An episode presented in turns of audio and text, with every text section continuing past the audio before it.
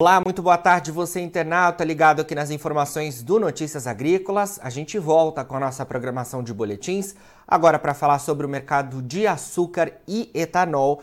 Mercado de açúcar lá na Bolsa de Nova York, que subiu bem na sessão de hoje. O mercado tem avançado bem nesta, nesta terça-feira, alta de quase 2%, acima de 21 centavos de dólar por libra-peso. E é claro que todos querem saber se o mercado ainda pode subir mais. Para conversar sobre tudo isso, a gente, a gente fala agora ao vivo com o Maurício Murucci, que é analista de mercado da Safras e Mercado. Maurício, boa tarde. Boa tarde, Jonatas. Muito boa tarde, espectadores do Notícias Agrícolas. Obrigado novamente pelo convite. Obrigado você, Maurício, pela disponibilidade aí. Bom, vamos falar sobre o mercado nesta terça-feira do açúcar bruto na Bolsa de Nova York e também o açúcar branco em Londres, que subiu bem, altas de cerca de 2% sendo registradas. O que, que motivou esse avanço na sessão de hoje, Maurício? Bom, basicamente o mercado vem desde ontem, né, tendo alguns ganhos, né, não tão intensos que nem hoje, né, mas. Uh, o mercado de açúcar, assim como, como um derivativo, como os demais, né, ele vem precificando a redução do clima de aversão ao risco no mercado internacional, né? Os dirigentes do Federal Reserve e outras né, autoridades do Tesouro dos Estados Unidos falaram que pretendem dar mais liquidez ainda ao mercado, né, caso a crise bancária se agrave ainda mais, e isso acalmou né, os ânimos do, dos agentes lá que deixaram de vender e começaram a comprar. Essa é a base aí do, dos ganhos, né? E a intensificação dos ganhos de hoje vieram por conta aí de boatos que rondam no mercado de que o superávit internacional tende a ser menor do que esperado. Né? Mas, como eu disse, são só boatos. Se nós observarmos a, as indicações aí da, dos produtores internacionais, né, Jonathan? A gente vai ver que a maioria, na verdade, apenas um grande player internacional acusa quebra de safra, que é a Índia. Se a gente olhar para o Brasil, nós temos recuperação. Se a gente olhar para a União Europeia, nós temos recuperação frente à seca do ano passado, né? Se nós olharmos para a Tailândia, temos recuperação também. E se nós olharmos para os Estados Unidos, também temos recuperação na safra de beterraba deles lá. Né? Não que os Estados Unidos vá fazer alguma diferença na balança, eles são um mercado gigante, né, mas eles são isolados, né? Eles pra, produzem para sustentar a própria demanda. Mas também é um indicador, ele é um mercado consumidor gigante, isolado ou não, é um mercado consumidor gigante que também está em recuperação aí, né, até acima da média aí nas condições da safra de beterraba dos, dos Estados Unidos aí, que estão em volumes até acima dos últimos da média dos últimos cinco anos. Né? E então esses boatos que circulam no mercado de que o superávit internacional, no saldo de balanço e oferta e demanda, né, para a safra atual, agora 2022-23, que começou em outubro do ano passado e vai até setembro desse ano. Então esses boatos, essas, essas boatos aí de que o saldo tende a ser menor, é basicamente é algo curioso. Ao nosso ver, é muito curioso né? Teria que ter uma explicação muito clara aonde que vai ser essa quebra, né? E se é tão grande ao, ponto assim de, de neutralizar expansões produtivas em praticamente todos os players internacionais. O único que não vai ter avanço é a Índia, como eu falei agora há pouco, né? Então é muito curioso, né? Muito curioso esse tipo de movimento no mercado. Sim. Ô Maurício, sobre essa questão da Índia, até tivemos uma, uma divulgação da Reuters ontem falando sobre o principal estado produtor lá da Índia, que deve produzir é, um pouquinho mais de 15% a menos do que o esperado é, em relação ao açúcar, né? É, de fato, a Índia tem enfrentado um cenário bastante complicado e é o player que dá suporte quando a gente olha em termos de oferta neste momento para o mercado, né? É, eu diria que a Índia ele é um dos casos aí de um país que produz, que nem os Estados Unidos e a União Europeia, né? Eles produzem muito, mas consomem muito também, né? Então, o que, o que o que impacta neles quando eles quebram, que nem é o caso agora, segundo a narrativa deles, eles vão quebrar, né? É que as exportações mundiais acabam tendo um volume menor aí de oferta. Segundo eles, segundo a narrativa deles, né, vai cair da safra passada para atual de 11,2 para 6,1 milhões de toneladas, né? Com base nessa narrativa de quebra. Mas é interessante que eles falam somente da quebra, eles estão falando que as indústrias estão encerrando atividade mais cedo, estão dando esse número de 15% que você relatou agora, que vem da Reuters, né? Mas eles não falam dos estoques que Sim. eles têm lá, né? Que oscilam de 14 a 16 milhões de toneladas. Então, é, é interessante o foco deles, que não é completo, né? Quando eles comentam os seus próprios números. Mas tudo bem, é, é uma narrativa que existe no mercado, nós, nós não vamos, assim, não podemos negar ela, concordando ou não, a gente não pode negar. E é uma narrativa que existe que também ajuda a sustentar os preços, embora não seja uma narrativa nova, né? Eles estão desde, desde o início de janeiro agora com essa história aí de... Eu diria do final de janeiro com essa história aí de quebra, né? Quem começou foi a Associação de, de Indústrias lá da Índia. Que até a gente conversou bastante sobre isso numa outra entrevista, né, Sim. né, João? Sim, a gente já falou bastante exatamente sobre isso. Bom, Maurício, diante de tudo que a gente conversou, né, olhando as informações relacionadas ao mercado aí nesses últimos dias, esse suporte é, em relação é, às questões é, mais fundamentais e também a, a questão voltada ao financeiro, é, a gente pode ver o mercado de açúcar, que já está nesse patamar é, importante, né, em Nova York, acima de 21 centavos de dólar por libra-peso. A gente pode ver esse mercado subindo ainda mais ou a gente está passível de ver algumas correções ao longo dos próximos dias, na sua visão? É passível de correções, tá? Não, eu não vou dizer que ele não possa subir ainda mais, porque sim, ele pode. O problema é ele conseguir sustentar esse nível de cotação durante muito tempo. Uhum. Esse é o grande problema, né, Jonathan? Porque, primeiro ponto, os Estados Unidos lá tá num momento de redução do risco, tá, por conta de declarações lá de, de autoridades do Tesouro Americano e do Federal Reserve. Tudo bem, os ânimos estão acalmados, mas o problema do Deutsche Bank ainda continua. O custo de securitização da dívida deles ainda foi muito elevado. E se esse custo de securitização da dívida está elevado, é porque tem um grande problema estrutural no balanço deles também. Estou supondo, tá? Que nem teve no Credit Suisse. Então, ao nosso ver, é que essas declarações de autoridades monetárias dos Estados Unidos, tá, do Tesouro ou do Federal Reserve, eles apenas apagam o incêndio momentaneamente, o problema da área, tá?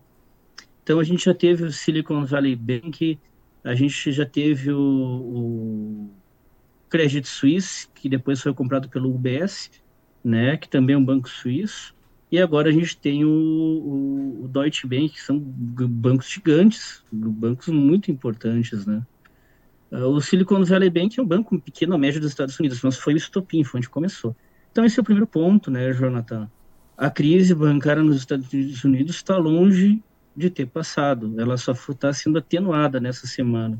Não quer dizer que essa semana termine dessa maneira calma como ela está sendo iniciada.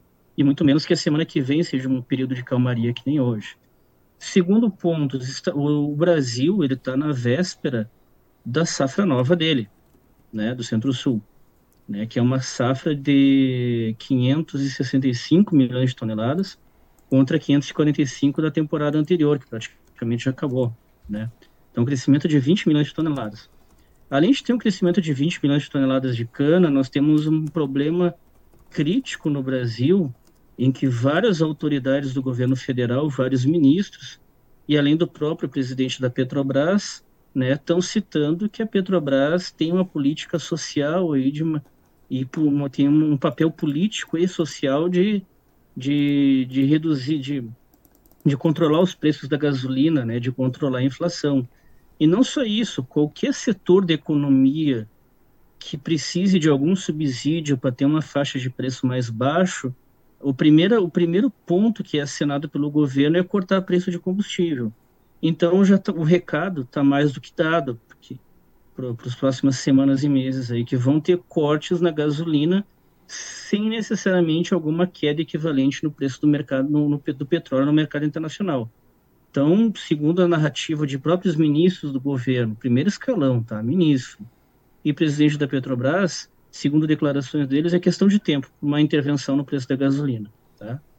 Uh, e isso vai reforçar ainda mais o mix de produção para o açúcar, em uma safra nova, que é uma safra de recuperação.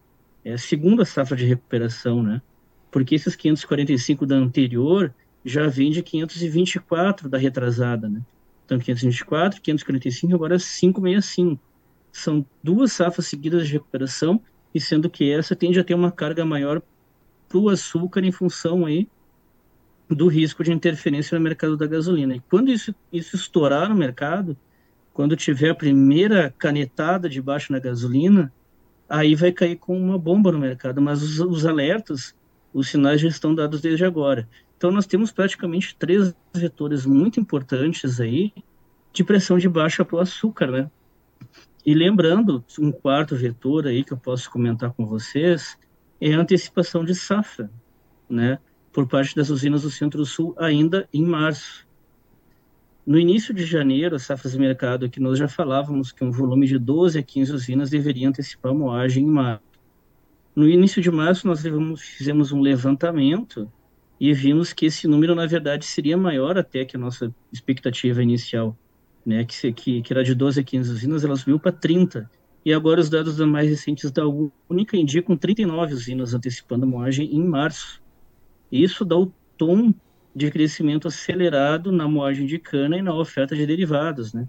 Então seria um quarto vetor de baixa aí que coloca como crítica a capacidade de maio 21 e até mesmo de julho 21, não, maio 23, né, e até mesmo julho 23 se sustentarem por um período prolongado nas faixas atuais aí que elas que eles estão contando. Então dá para dizer, Jonathan, que esse ganho que a gente está vendo agora é um último suspiro aí desses contratos aí a níveis atuais de preço. Daqui para frente, de abril para frente, principalmente maio e junho, que é o período de ápice da produção, não, desculpe, principalmente em julho, junho e julho, que é um período de ápice aí de, de produção do Centro-Sul, esses preços já vão até estar tá no fim do ciclo de baixa que está para começar aí e não termina, né? Então, na verdade, essa escalada de preço que a gente vê hoje é só mais uma subida, né? No desfiladeiro antes de uma queda que está para acontecer aí. Agora, agora eu não posso dizer para ti o seguinte, Jonathan, se essa queda vai ser no final dessa semana, ou vai ser na semana que vem, ou vai ser ao longo da primeira metade de, de abril, né? Mas que ela tá aí, ela tá. Então, quem está no mercado querendo fixar, claro, é um ótimo momento. Assim como tivemos outros dois ou três ótimos momentos aí, antes da pressão sazonal do Centro-Sul efetivamente começar. Sim, é isso que eu iria falar então, né, Morucci? O momento é, de fixação é agora, né? E aproveito também para te, te perguntar, diante desse patamar é, do açúcar neste, neste momento, né? É, fica difícil a gente pensar em, em fixações voltadas ali por parte das usinas para o etanol, né?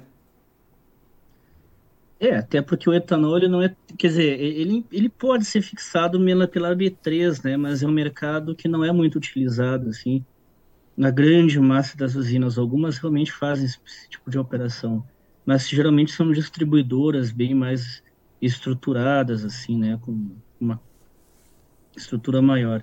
A grande total, grande massa do mercado, do mercado produtor das usinas, tá, a grande parte delas, elas entram no mercado spot mesmo, no mercado físico, né? E esse pessoal, ele não consegue é, jogar com etanol no longo prazo, ó, daqui para julho, daqui para agosto, setembro, né? Eles estão mais na operação do dia a dia ali, né?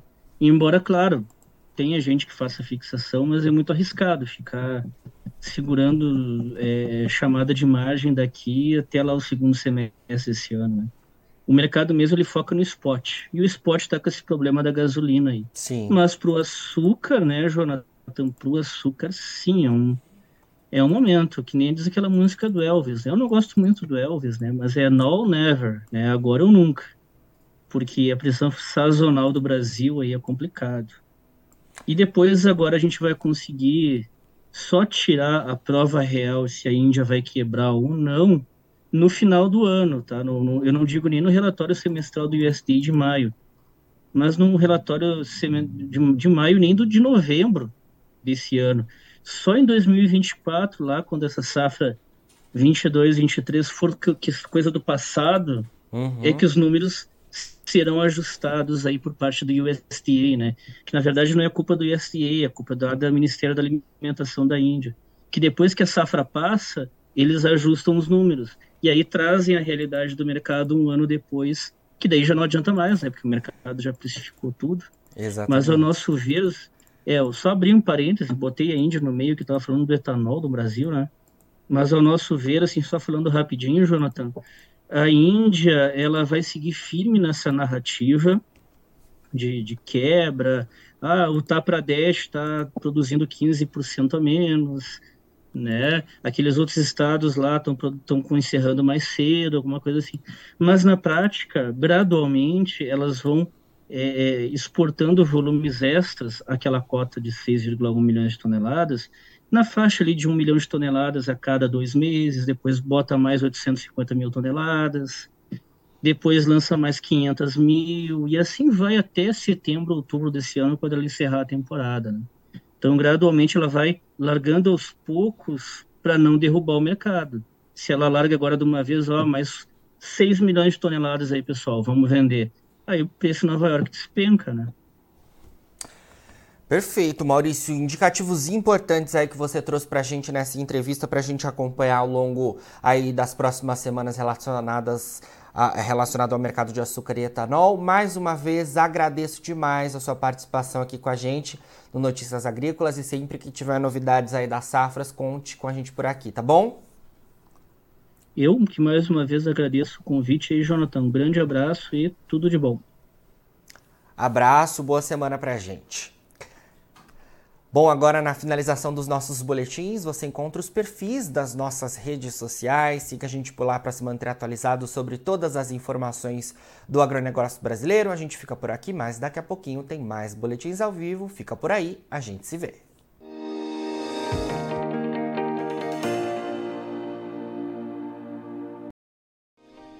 Se inscreva em nossas mídias sociais. No Facebook, Notícias Agrícolas. No Instagram, arroba Notícias Agrícolas e em nosso Twitter, arroba Norteagri. E para não perder nenhum vídeo, não se esqueça de nos acompanhar no YouTube e na Twitch Notícias Agrícolas Oficial.